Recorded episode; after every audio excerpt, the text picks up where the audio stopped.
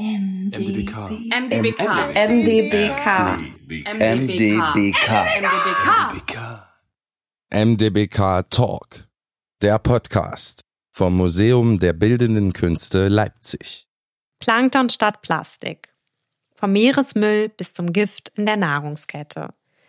In diesem Walk the Talk, der im Rahmen der Ausstellung Zero Waste im Museum der Bildenden Künste Leipzig stattfindet, sprechen wir über Phänomene wie Müllstrudel in den Weltmeeren, Mikroplastik in der Nahrungskette oder auch Weichmacher. Und wir freuen uns, dass Sie alle hier eingeschaltet haben. Ich bin Lena Fließbach. Ich habe gemeinsam mit Hanna Beckmann-Agetta diese Ausstellung kuratiert und auch das Veranstaltungsprogramm. Und der Walk the Talk wird moderiert von Laura Jansen.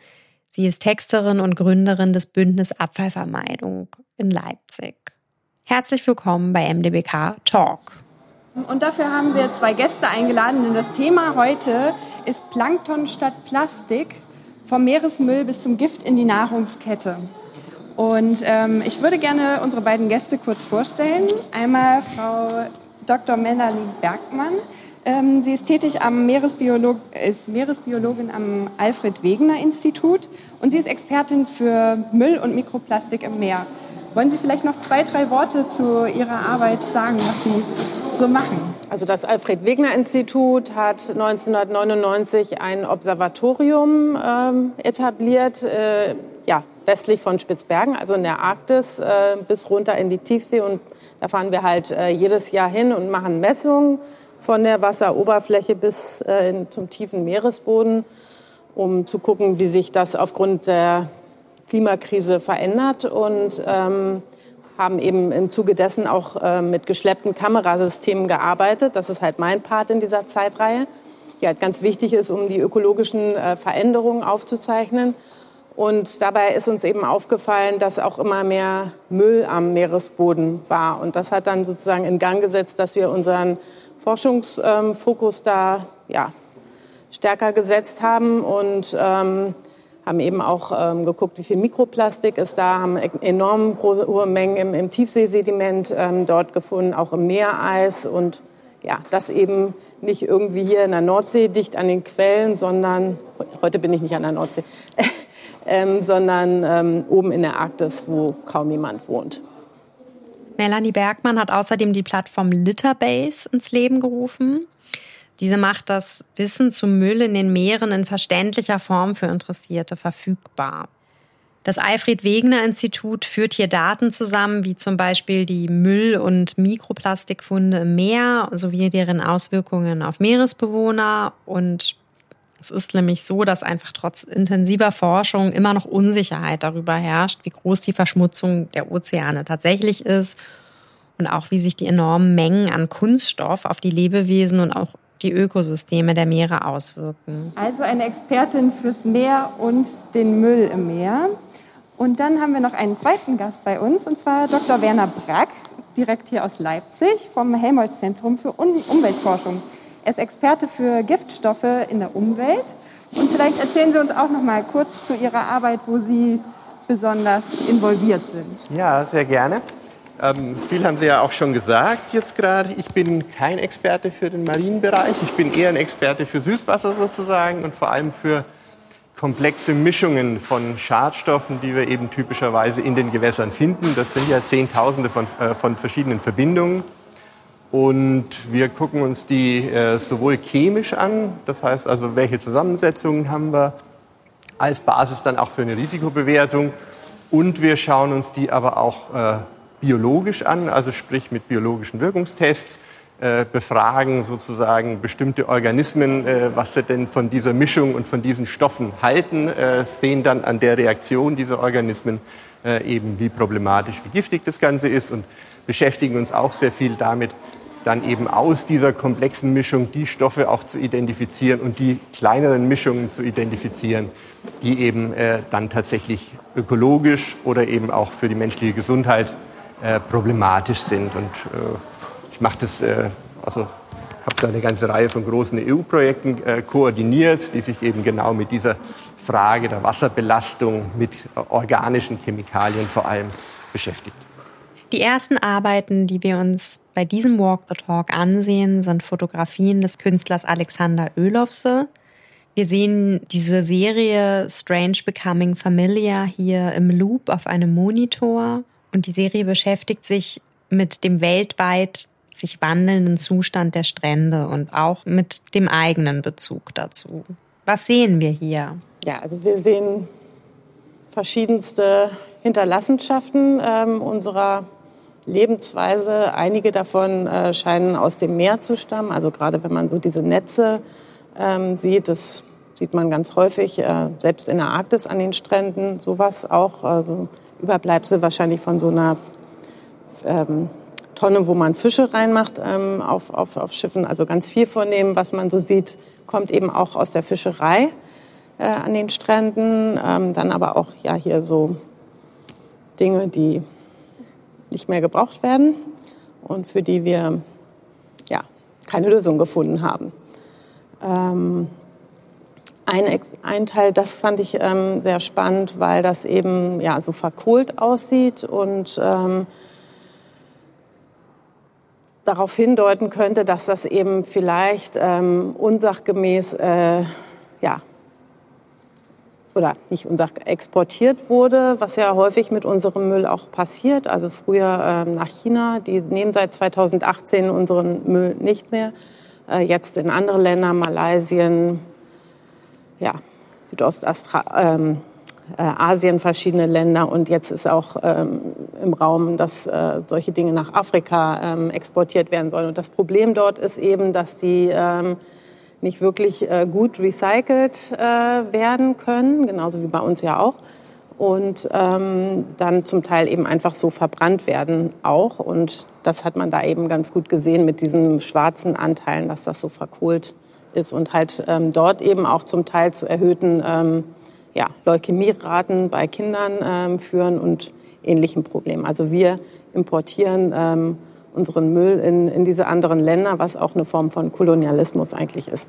Klar, es ist, wir sehen Müll, wir sehen Müll, der zum Teil oder zum Großteil wahrscheinlich im Meer rumdümpelt. Zumindest würde ich das aus den äh, Perspektiven auch sehen, wie es aufgenommen ist. Ähm, ja, was soll man sagen? Dass er nicht hin, nie, dort nicht hingehört, ist klar. Und äh, wie er dorthin kommt, ist nicht immer so klar, finde ich. Das, das finde ich eigentlich eine ganz äh, ganz spannende äh, Geschichte. Ich hoffe mal, dass unser Müll nicht äh, dort so landet. Ich, ich weiß es ehrlich gesagt nicht, aber äh, das ist natürlich äh, die schlechteste Art der Entsorgung. Und was wir natürlich äh, dann immer haben, aber das kennt auch jeder äh, aus dem Fernsehen, ist eben dann auch die Beeinträchtigung der Lebensgemeinschaften vor Ort, äh, von Schildkröten, die sich in irgendwelchen Netzen verheddern und von äh, Vögeln, die eben irgendwelche Dinge verschlucken, die sie nicht, nicht verschlucken sollten oder Fische oder sonst irgendwas. Genau, zu, zu der aufgeworfenen Frage, ob unser Müll auch woanders landet, also äh, an, an den arktischen Stränden, an denen wir auch arbeiten, ähm, wurde auch deutscher Müll gefunden. Also was man immer so sagt, ähm, wir machen ja nichts, weil wir sammeln ja so super stimmt nicht. Also sogar sieben Prozent von dem, was, wo man noch ähm, eine Herkunft äh, zuordnen konnte, waren aus Deutschland. Und sieben Prozent ist jetzt nicht nichts. Wie lässt sich das denn identifizieren? Das stelle ich mir die Frage. Also dazu muss man sagen, dass der Hauptteil sowas war wie diese Netze, die wir da gerade gesehen haben. Also das allermeiste, 99, also 60 bis 90 Prozent kam aus der Fischerei. Und da konnte man nichts mehr erkennen, weil kann man schlecht was äh, draufdrucken.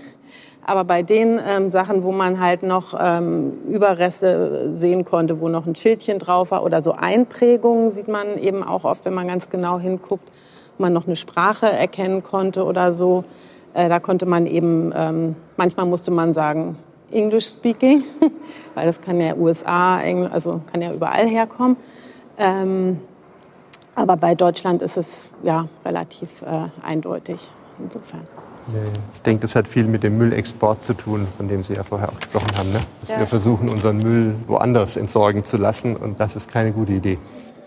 Ja, also das wird dann auch äh, ein Lebensraum, also weil das Meer ist ja besiedelt von kleinsten ähm, Tierchen also, oder Organismen ähm, und sobald etwas längere Zeit im Wasser ist, wird, hat man zuerst was wir Biofilm nennen. Das können Algen sein, das können Bakterien sein, die sich darauf ansiedeln und dann kommen auch größere Tiere Also alles, was dann rumschwimmt, hat mit, ganz oft sieht man so Seepocken, die sich da drauf ansiedeln oder so bestimmte Krebsarten, die dann da so mitreisen dann auch. Also wenn dieses Plastik ein Großteil oder um die, ungefähr die Hälfte ist so leicht, dass es eben nicht auf dem Meeresboden sinkt, sondern an der Oberfläche ähm, treibt für lange Zeit und dann auch über weite Distanzen äh, mit den Meeresströmungen ähm, verdriftet wird. Und ähm, auf dieser Reise ja, sammelt sich sozusagen alles an, was da so an Larven und Tierchen irgendwie im Wasser rumschwebt. Und eine Gefahr könnte eben auch sein, gerade in Zeiten ähm, der Klimakrise, wo sich alles äh, verändert, dass wenn, wenn eben neue Arten so weit verbreitet werden, dass sie in Regionen gelangen, wo sie normal, normalerweise gar nicht vorkommen, dass, dass sie, wenn sie günstige Lebensbedingungen vorfinden, dass sie sich dort eben auch ansiedeln können. Also dass man eben, ja, dass es wie so ein Floß sozusagen ähm, diese Tiere mitreisen. Auch äh, für Krankheitserreger gilt das ähm, das Gleiche. Ähm, und dann eben ja, zu einem bestimmte Dinge hervorrufen, da wo sie ankommen. Nun fragte eine Besucherin, welche Auswirkungen es beispielsweise für Korallen hat, wenn sie sich auf Plastik ansiedeln. Naja, Kunststoff enthält natürlich ganz viele Zusatzstoffe, ne? wie, wir, wie wir alle wissen, vom Weichmacher über, Flammschutz, äh, über Flammschutzmittel bis hin zu Stabilisatoren, äh, Antioxidationsmittel und so weiter. Und die sind eben zum Teil alles andere als unproblematisch.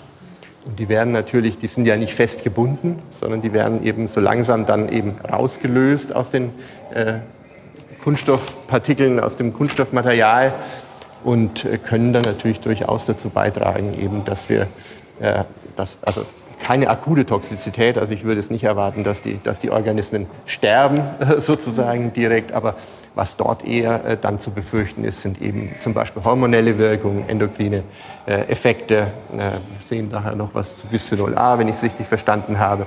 Das sind natürlich Stoffe, die sind da drin.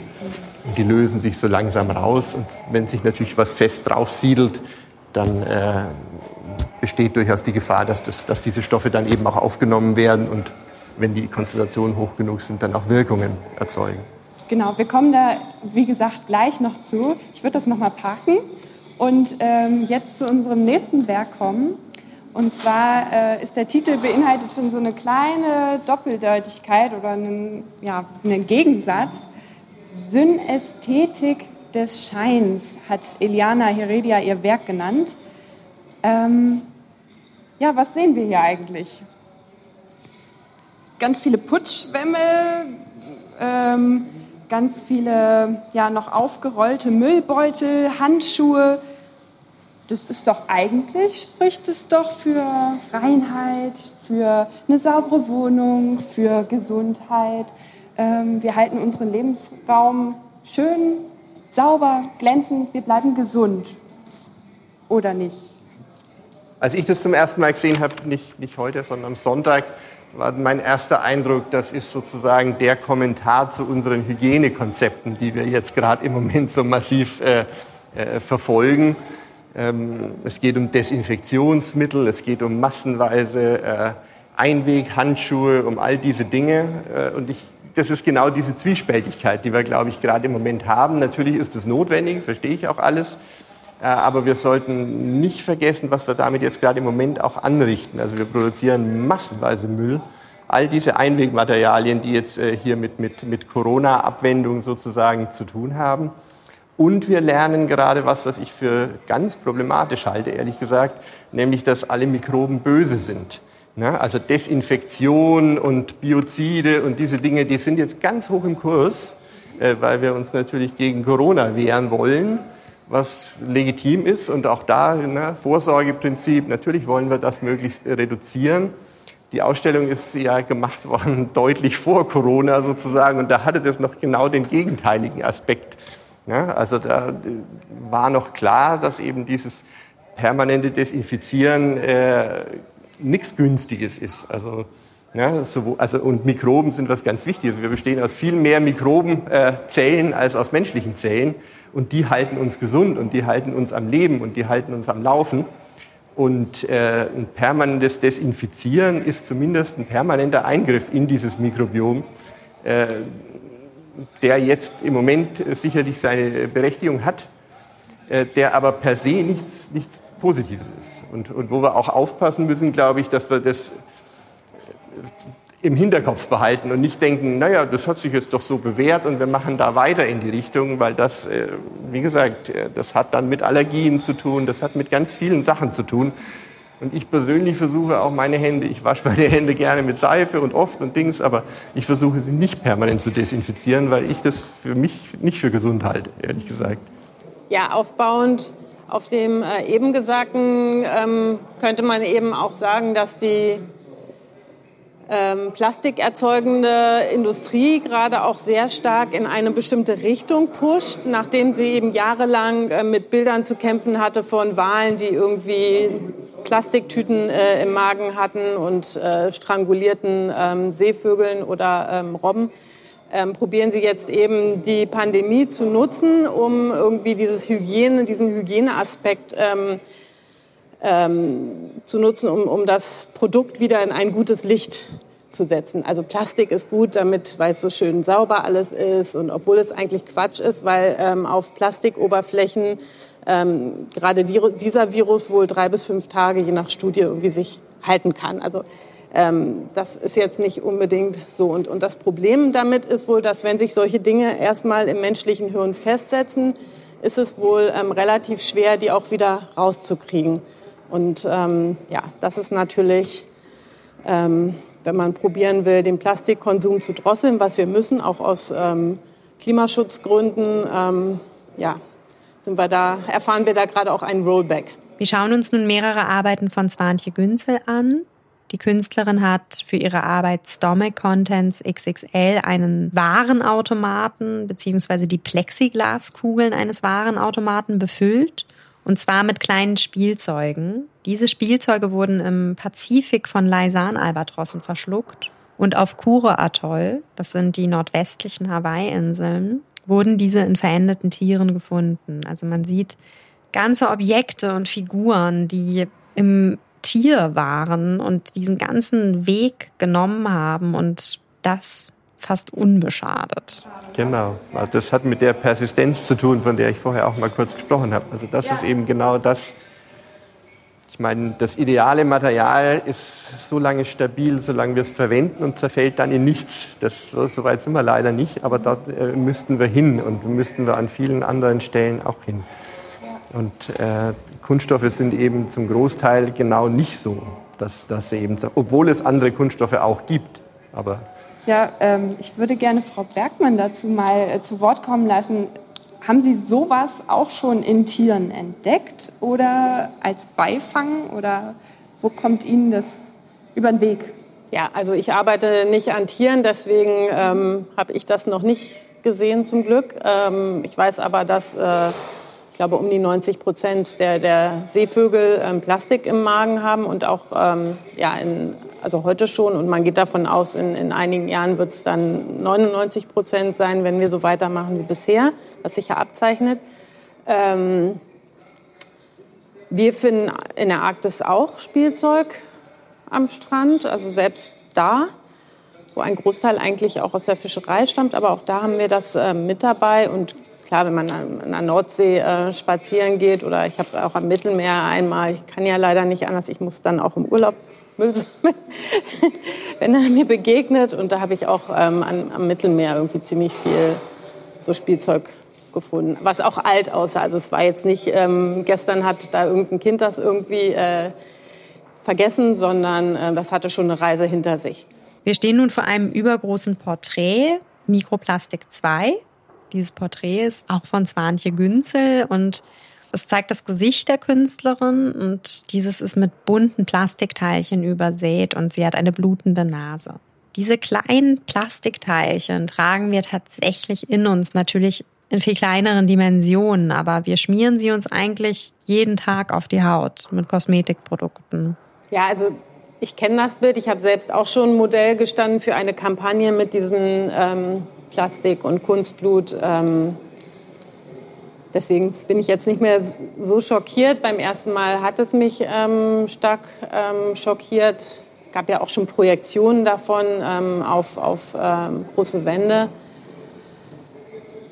einfach diese Kombination aus äh, Nasenblut und diesem äh, bunten Mikroplastik, ähm, was wir ja in zum Beispiel Kosmetika, darauf spielt es vielleicht ein bisschen an, ähm, haben, also in unglaublich äh, vielen ähm, Seifen und, und Cremes, die man so normal kauft, ist wirklich Mikroplastik drin, ob es nun als Filmbildner, als flüssiges Mikroplastik oder halt als äh, kleine ähm, ähm, Körnchen ähm, drin ist, sei dahingestellt. Ähm, und die meisten wissen das gar nicht. Oder vielleicht wissen es inzwischen doch ein paar Leute mehr. Aber das ist einfach ja, so sinnlos und ähm, definitiv was, was glaube ich, die meisten auch gar nicht haben wollen. Also wenn man sie äh, fragen würde, ähm, ich meine, wer, wer möchte irgendwie so eine Plastikschicht auf der Haut haben?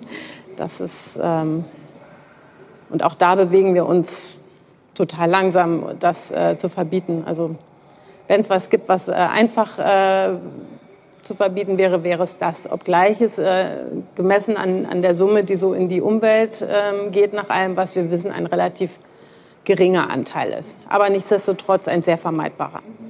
Und, und der andere Aspekt, der dadurch vielleicht auch noch ein bisschen ähm, durch dieses Nasenbluten äh, veranschaulicht wird, ist, dass wir eben auch viel Mikroplastik in der Luft haben. Also es gibt immer mehr Studien, auch ich habe es äh, im Schnee gefunden in der Arktis. Ähm, das heißt, dass es vorher in der Luft war und dann halt mit dem Schnee runtergekommen ist aus der Atmosphäre. Wurde auch schon äh, in der Luft und im Regen äh, nachgewiesen.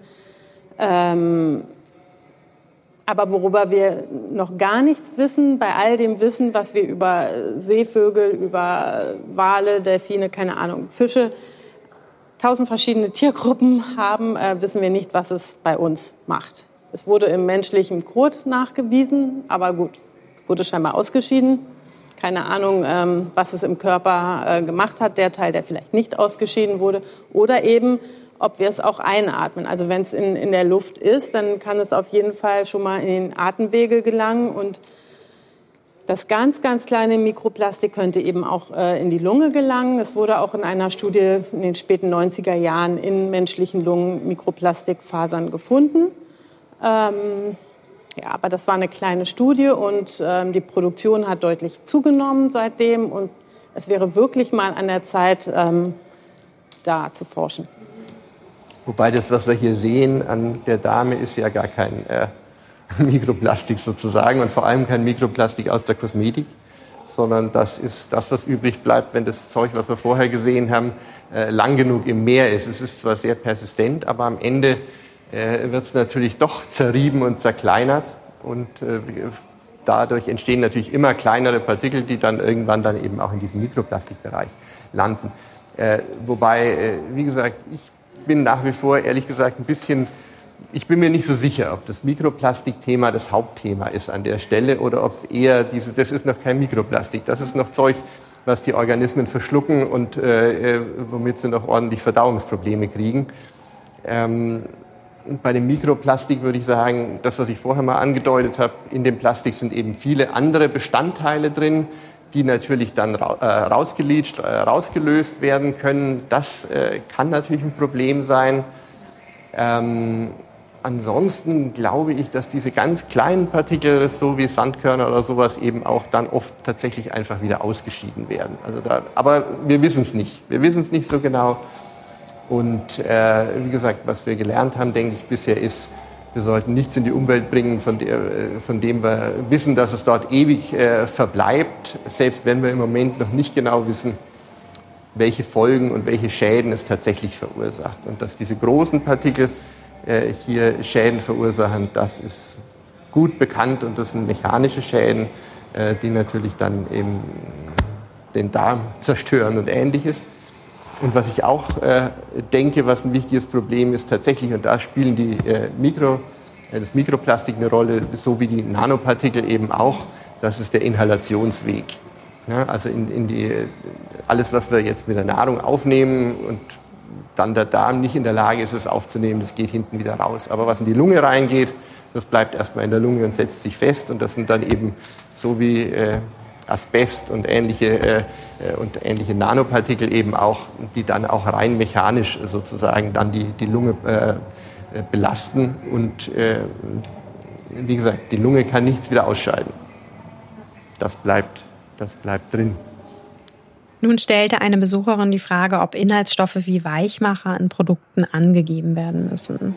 Nee, also das, was in den, in den also so viel ich weiß und ich, ich kenne keine anderen äh, äh, Plastikverpackungen sozusagen, da steht noch vielleicht PE oder, oder, oder sonst irgendwas drauf, also sprich der Hauptkunststoff.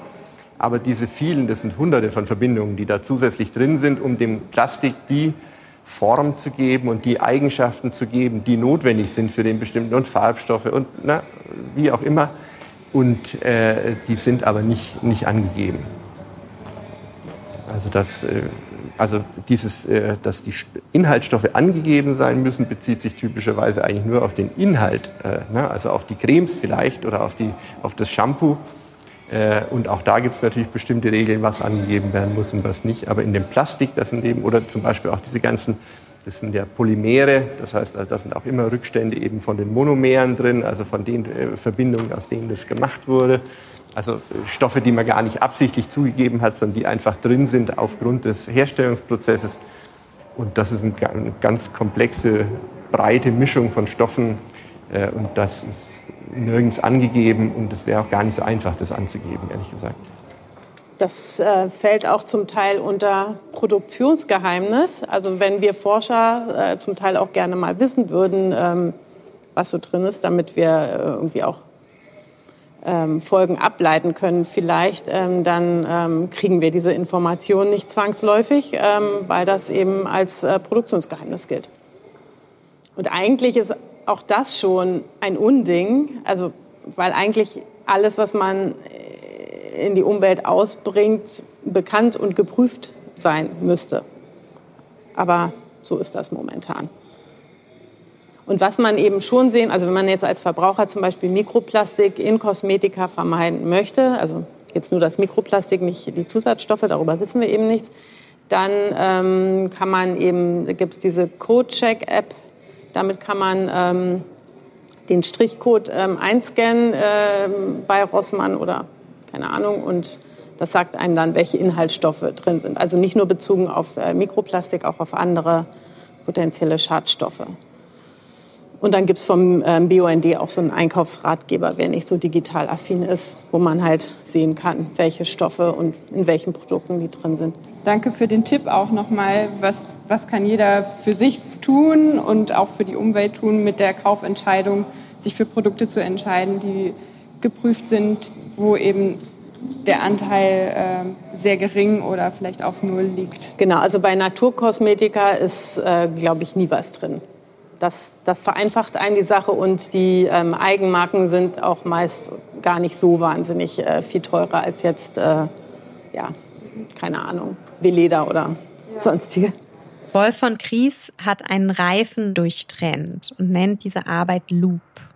Ein Reifen, der steht ja als Sinnbild für Geschwindigkeit, für Fortschritt und seine Enden werden nun parallel zu einer Schlaufe angeordnet, sodass sie einen Umweg beschreibt. Und deshalb kann man die Arbeit als Kritik lesen, an einem ungebremsten Wachstumsglauben, aber auch als Kritik an Reifenabrieb, als einem der Hauptverursacher von Mikroplastik in Gewässern. Was hat eigentlich Reifenabrieb für Auswirkungen? Und was sind das für Stoffe? Was machen die mit dem Wasser? Naja, das landet tatsächlich dann am Ende alles in den Gewässern. Und äh, was machen die? Da kann man jetzt vielleicht, kann ich wirklich einfach mal eine, eine eine kleine Geschichte erzählen, ähm, weil wir hier tatsächlich wissen, was sie machen. Das heißt also hier, äh, wir haben massiven Reifenabrieb, der landet in großen Mengen natürlich in den Gewässern. Und bloß ein Beispiel, das ist nicht aus Europa, aber wir, haben, wir benutzen die absolut gleichen Reifen mit den gleichen Inhaltsstoffen. In Amerika hatten sie, äh, haben jetzt seit vielen, vielen Jahrzehnten das Problem, dass äh, bestimmte Lachse, Silberlachse, äh, die eben äh, wir wissen ja, die Lachse wandern, wandern eben die Bäche hoch, um dann abzuleichen. Und sobald die in irgendwelche urbanen Regionen kommen, also durch städtische Bereiche, gehen die ein. Gehen die ein, äh, ohne eben vorher ableichen zu können, was natürlich die Population ganz massiv ganz massiv gefährdet. Und da haben sie jetzt ewig dran gearbeitet.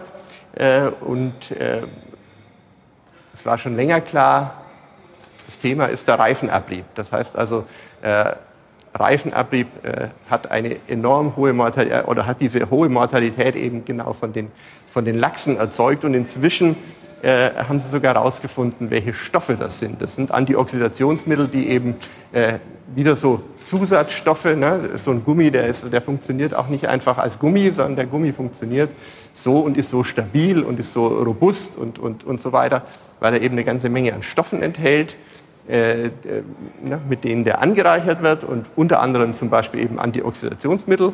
Und es ist noch nicht mal das Antioxidationsmittel, sondern es ist das Oxidationsprodukt von diesen Antioxidationsmitteln. Ja, also man kann auch ähm, Reifenabrieb verändern durch Fahrverhalten. Also äh, wenn man andere Geschwindigkeiten ähm, nimmt oder LKWs haben auch noch mal mehr ähm, Reifenabrieb als jetzt äh, zum Beispiel PKWs, was nicht heißt, dass wir jetzt alle schön PKW weiterfahren, sondern denn auch aus Klimaschutzgründen müssen wir den Individualverkehr ähm, einschränken. Ähm, ähm, das andere ist, ähm, es landet halt nicht nur im, im, im, Wasser, sondern auch in der Erde.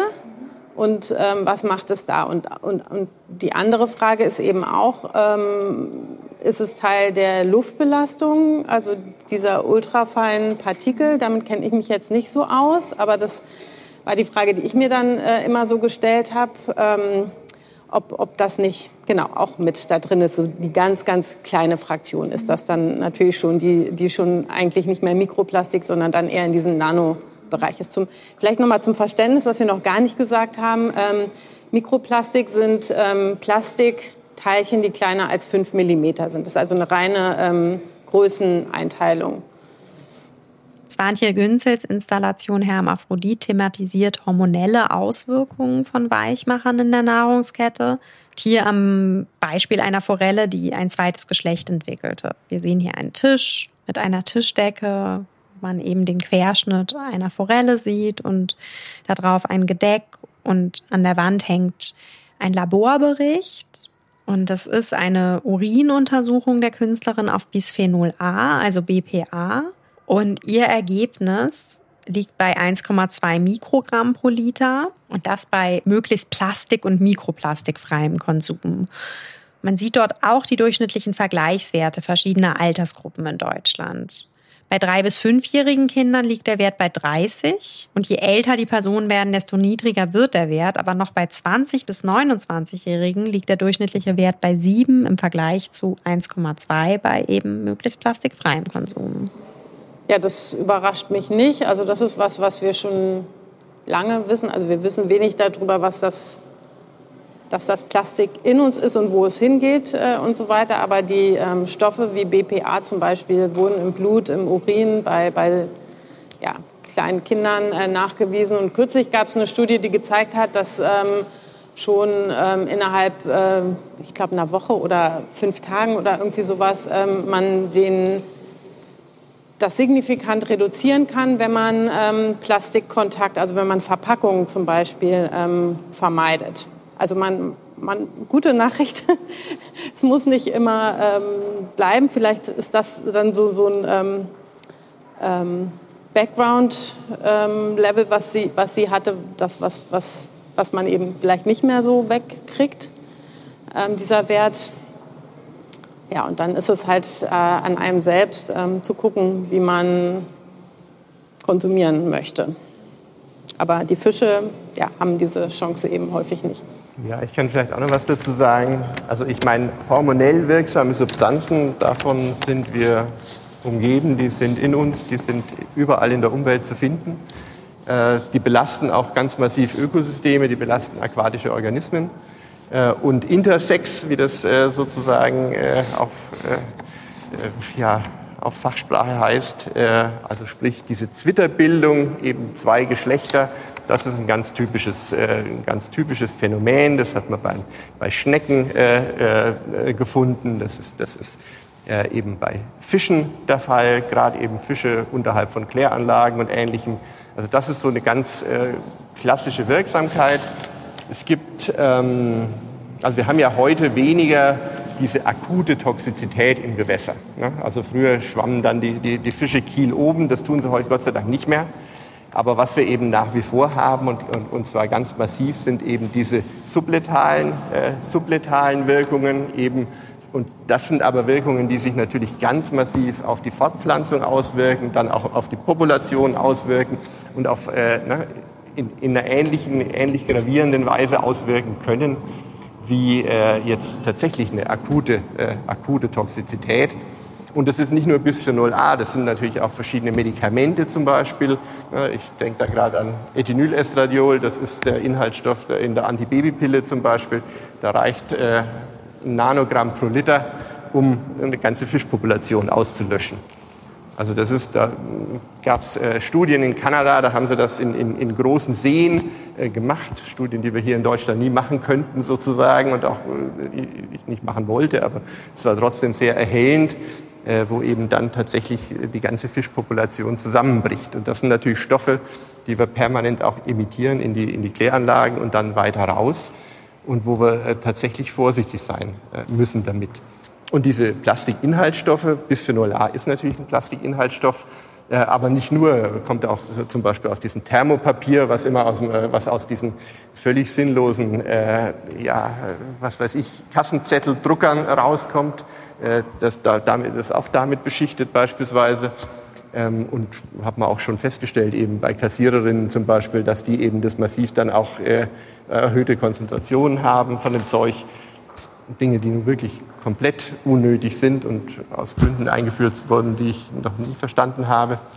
Äh, na, aber auf alle Fälle sind wir damit äh, umgeben. Wir können keine, also in einem normalen Labor kann man bestimmte Plastikinhaltsstoffe jetzt in Wasserproben oder Ähnlichem gar nicht analysieren, weil wir weil das, wir haben einen so hohen Blindwert, weil wir eben permanent von dem Zeug umgeben sind.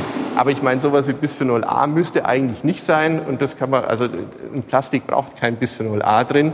Äh, das wissen wir jetzt, äh, also spätestens äh, seit es eben für jetzt Säuglingsprodukte und sowas verboten ist. Also da darf es nicht mehr eingesetzt werden und es funktioniert trotzdem. Das ist trotzdem, ne? Das heißt also, das ist nur wirklich ganz unnötig und ein Stoff, der wirklich auf dem Index steht, ohne dass er verboten wäre. Also er ist eben in ganz vielen Dingen nach wie vor massiv in Verwendung, was nicht sein soll. Mir ist noch gerade eingefallen, ähm, und, und man könnte sagen, naja, dann verbieten wir den jetzt ja doch einfach. Ähm, äh, das Problem ist aber, dass eben neue Stoffe dann auf den Markt kommen. Und ich glaube, es gibt auch schon Ersatzstoffe und die sind auch nicht unproblematisch. Und dann wird wieder einfach irgendwas auf den Markt geworfen, ohne das vorher ausreichend äh, zu testen. Dann muss man wieder irgendwie in zehn Jahren, äh, stellt man wieder fest, ach, das macht das, das und das. Ja, jetzt müssen wir es wieder ver... Also es ist halt einfach unsere Herangehensweise äh, an diesen Dingen, mit denen wir uns umgeben, die wir produzieren, krankt halt schon. Ja, der zentrale Ausgangspunkt der künstlerischen Arbeit dieses äh, Künstlerduos Tita Salina und Irwan Ahmed ist ihre Lebensrealität in Jakarta. Jakarta ist ja eine Megacity mit 15 Millionen Einwohnern und ähm, sie behandelt eben auch immer wieder die Probleme des Mülls und der Wasserverschmutzung vor Ort. Und sie haben jetzt für diese Arbeit gemeinsam mit lokalen Fischern eine künstliche Insel aus Plastikmüll gebaut, den sie gesammelt haben hier aus dem Meer ja, die Vermüllung entzieht den lokalen Fischern die Lebensgrundlage. Und ähm, hier sieht man jetzt diese Insel und wie die Künstlerinnen gemeinsam mit den Fischern diese Insel aufs Meer hinausbringen. Das Video dokumentiert diese Aktion sehr eindrücklich und wir haben aber jetzt in der Ausstellung darauf verzichtet, diese Insel auch als Objekt zu zeigen, weil wir den CO2-Ausstoß vermeiden wollten, der bei dem Transport entstanden wäre. Naja, es zeigt, wie ähm, unglaublich schwierig es ist ähm, oder unmöglich, ähm, äh, den Müll wieder aus dem Meer zu fischen oder auch, ja, es ist eigentlich äh, nicht möglich oder nur zu einem minimalen ähm, Teil. Das ist keine Lösung, zumal dann auch Tiere eingefangen sind, außer man macht es jetzt so händisch. Also, aber dieses Ocean Cleanup zum Beispiel, das, äh, da ist sich die Forschung relativ einig, dass das Quatsch ist. Ähm, weil eben ein Großteil des Mülls auch mit der Zeit auf dem Meeresboden ähm, sinkt. Und das, was man an der Oberfläche sieht, ähm, nur ein kleiner Bruchteil ist. Und was man hier halt auch relativ gut sieht, ist, dass es sehr, sehr weit verstreut ist. Also auch dieser Müllteppich, von dem wir immer hören, ist nicht ein Teppich, wo Müll dicht an dicht schwimmt, auf dem man quasi laufen könnte, sondern da sind einfach die Mengen viel, viel größer, aber es sieht trotzdem in etwa so, also ich bin durch den pazifischen äh, Müllstrudel letztes Jahr äh, gefahren mit einer Expedition, auch mit einer Kollegin ähm, vom UFZ. Und das sah eher so aus. Und dann ist man mal nach alle drei Minuten an einem Stück äh, vorbeigeschwommen, wo dann plötzlich mehr war, aber es war nicht dicht an dicht sage ich nur, nicht um zu sagen, das ist ja nicht so schlimm, sondern das ist halt sehr schwer dann auch einzufangen, weil es nicht alles auf einen Fleck, sondern über diese unermesslichen Weiten des Ozeans ähm, verstreut. Und wenn man das jetzt alles mit irgendwelchen Netzen probieren wollen würde, ähm, gerade dieses Mikroplastik ähm, rauszufischen, dann würde man eben auch die ganze Biomasse äh, entziehen, die da so ist und dem Ozean äh, auf Dauer die Nahrung entziehen was nicht im Sinne des Erfinders sein kann. Also es ist wirklich, ja, zeigt einfach, dass in meinen Augen, dass wir äh, unseren Konsum drosseln müssen und dass es, was man einfach verstehen muss, finde ich, es gibt kein Weg. Also alles, was wir produzieren, ist da und ähm, im günstigen Falle kann man das noch äh, recyceln, wenn man Dinge von vornherein so konzipiert, dass sie auch recycelbar sind. Ähm, aber ja, auch bei der Verbrennung, das haben viele gar nicht so auf dem Schirm. Ähm, also in anderen Ländern ist es dann häufig unkontrolliert mit, mit Giftstoffen und äh, auch ähm, CO2-Emissionen ähm, verbunden, die wir ja vermeiden müssen.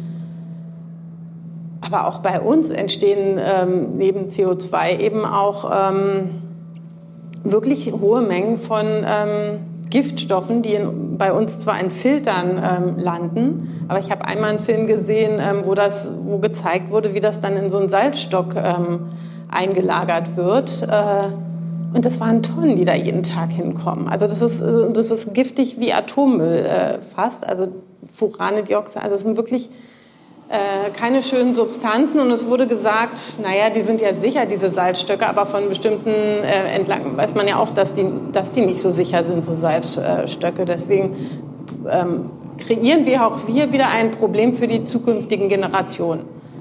Ja, ich, als erstes will ich gar nichts groß Wissenschaftliches sagen. Äh, ich finde es einfach ganz, ganz starke Bilder. So der, der der Mensch, der einsam auf seiner Müllinsel sozusagen im Meer dümpelt, das ist, äh, finde ich, ein, ein, ganz starkes Bild. Da muss, da muss man gar nicht groß wissenschaftlich äh, dazu sagen. Ich glaube, das ist, das spricht wirklich absolut für sich. Ähm, was man vielleicht sonst noch mal sagen kann, das hat jetzt mit dem Film nur mittelbar zu tun, aber mit dem, was äh, vorher gesagt wurde, die Geschichte mit dem Recycling. Ne? Also die Idee ist natürlich, also da steckt natürlich unwahrscheinlich viel Rohstoff auch drin in dem, was, wir, äh, was, was dort äh, sinnlos äh, rumdümpelt. Es ist nicht nur eine Gefahr, sondern es ist eben auch wirklich vergeudeter, vergeudeter Rohstoff. Insofern ist natürlich auch, wird mehr und mehr drüber, nicht nur darüber nachgedacht, sondern wirklich intensiv geguckt, wie man eben äh, in eine Kreislaufwirtschaft kommt, äh, eben um das Plastik, was notwendig ist, auch wieder äh, auch, auch äh, recyceln zu können. Und äh, da stehen dann plötzlich auch wieder zwei Dinge sich äh, im Prinzip gegenüber. Einmal, also wenn ich jetzt zum Beispiel an Lebensmittelverpackungen und ähnliches Zeug denke, äh, das können wir aus dem Plastik nicht einfach machen. Ne? Weil wir natürlich auf der einen Seite den Gesundheitsschutz haben und in dem Plastik ist, sind, wie wir vorher gesagt haben, sind irgendwelche Inhaltsstoffe drin, die kein Mensch weiß und in jedem, in jedem Brösel was anderes und in jeder, in jeder Verpackung. Äh, sprich, die, das Plastik erfüllt natürlich in keinster Weise jetzt die Anforderungen, die wir hätten, äh, wenn wir jetzt eben, was weiß ich, äh, äh Lebensmittelverpackungen damit machen wollten. Und wir brauchen auch nicht nur Parkbänke, das heißt, wir brauchen wirklich hochwertiges Plastik. Und da steht sich eben der Gesundheitsschutz und die äh, und diese Idee des Recyclings oft äh, gegenseitig im Weg. Und da kommen wir nur raus, wenn wir irgendwann mal tatsächlich auf einer überschaubaren Zahl von Plastikmaterialien mit einer bekannten und überschaubaren Zahl von, von, von Stoffen drin äh, gelandet sind. Sonst wird das nichts mit dem Recycling, weil das sonst nie, nie zugelassen wird und zu Recht nicht zugelassen wird, weil die Gesundheitsgefährdung einfach zu groß ist. Und um vielleicht noch mal was Positives zu sagen, also da, wo man schon aufräumen kann, was die Forschung empfiehlt, ist im Küstenbereich und in, im, im Flussuferbereich natürlich. Und da gibt es diese eine Geschichte ähm, in Indien, wo halt ein Strand, der hochgradig, äh, also wirklich wie das, was man da am Anfang gesehen hat, vermüllt äh, war, der jetzt äh, ich glaube, da haben die mehrere Jahre aufgeräumt ähm, und jetzt sind die Schildkröten zurückgekommen und legen da ihre Eier.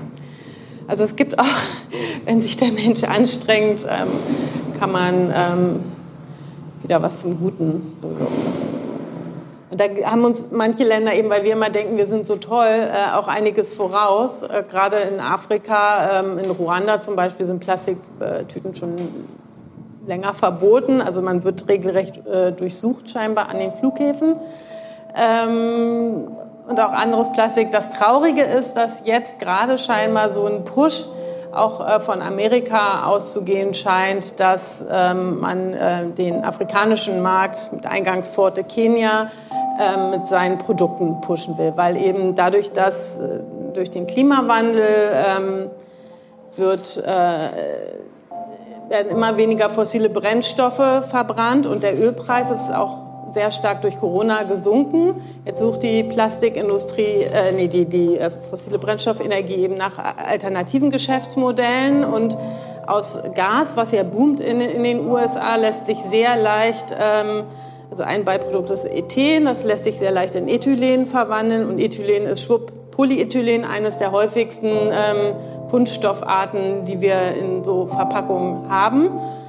Und weil der amerikanische Markt ja auch schon recht gesättigt ist, guckt man eben, wo kann man ähm, jetzt das hinbringen. Und ähm, ja, gerade probiert man Kenia unter Druck zu setzen, weil ein, Handlungs, ein, äh, nicht ein Handelsabkommen ähm, ansteht ähm, 2025 und das möchte man dann vielleicht nur unterzeichnen, wenn ähm, ja, die sehr fortschrittlichen Plastikregularien gesenkt werden. Und das ist halt, ja. Also da sieht man auch wieder mal, wie viel Druck, wie viel ähm, Politik und auch Lobbyismus dahinter steckt, hinter dieser ganzen Plastikindustrie und auch, man bringt es in Länder, die nicht unbedingt ein Recycling-System haben. Genau. Die mit diesem Abfall, den sie dann am Ende haben, alles schön in Tütchen verpackt, gar nicht damit ähm, umgehen können. Und deswegen ja sehr progressive, oder im Vergleich zu uns, ähm, fortschrittliche Gesetze haben, weil einfach deren Kanalsysteme verstopft war. Also die hatten so viel, das Wasser nicht mehr abgeflossen und ähm, hat Überschwemmungen irgendwie dann äh, verursacht. Und die mussten irgendwas machen. Und jetzt kommen irgendwie die westlichen Länder und probieren das irgendwie wieder zurückzudrehen, weil wenn es in Afrika vermüllt, ist es ja nicht so schlimm. Sicher fällt es vielen Umweltwissenschaftlerinnen und auch vielen Klimaforschenden immer schwerer, mit diesen schlimmen Daten umzugehen aus ihrer Forschung und auch mit dem Nichthandeln der Politik. Und man muss sich das ja so vorstellen, sie sind quasi an vorderster Front, bekommen das mit, was viele erst in fünf oder zehn Jahren überhaupt realisieren werden. Und ähm, da kommen natürlich auch psychologische Folgen auf sie zu. Deshalb stellten wir die Frage, wie geht man damit um in seinem Alltag, ähm, wenn man weiß, welche Gefahren bevorstehen und woher nehmen Sie dafür die Kraft? Es fällt mir zunehmend schwer, den Kopf oben zu halten. Und da bin ich nicht die Einzige. Also es gibt Berichte von ähm, Kollegen, die nach Tauchgängen vom Korallenriff weinend aus dem Wasser kommen. Ja, ich engagiere mich stark das ist mein Weg, damit klarzukommen. Also bei Scientists for Future oder äh, zum Teil Extinction Rebellion. Und ähm, jetzt probiere ich äh, in Bremen einen Klimaentscheid mit German Zero auf den Weg zu bringen, damit meine Kinder noch eine lebenswerte Zukunft haben. Das ist natürlich tatsächlich frustrierend, dass vieles nicht so läuft, wie es eigentlich laufen sollte. Das ist schon so. Ähm, bin aber, ich sage mal, eher der, der optimistische Typ, sage ich jetzt mal. Also ich glaube, ich versuche daran mitzuarbeiten, dass die, Sachen, äh, dass die ganze Geschichte besser wird. Äh, natürlich äh, versuche ich das auch im Alltag so ein Stück weit durch Fahrradfahren und durch was, äh, Dinge eben, die, die die man so tun kann. Man kann auch andere Dinge äh, rein über die Verbraucher sicher nicht beeinflussen, sondern das sind politische Entscheidungen, die da notwendig sind.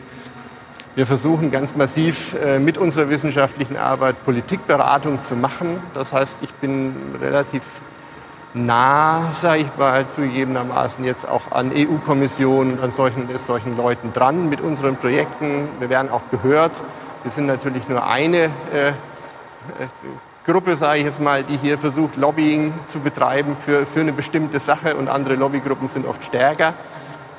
Aber ähm, es ist ja auch so ein Auf und Ab. Es sind dann Fortschritte, die, die, die wir tatsächlich erzielen können und an der, an der, an der anderen Stelle äh, geht es dann doch wieder äh, eben massiv in die falsche Richtung.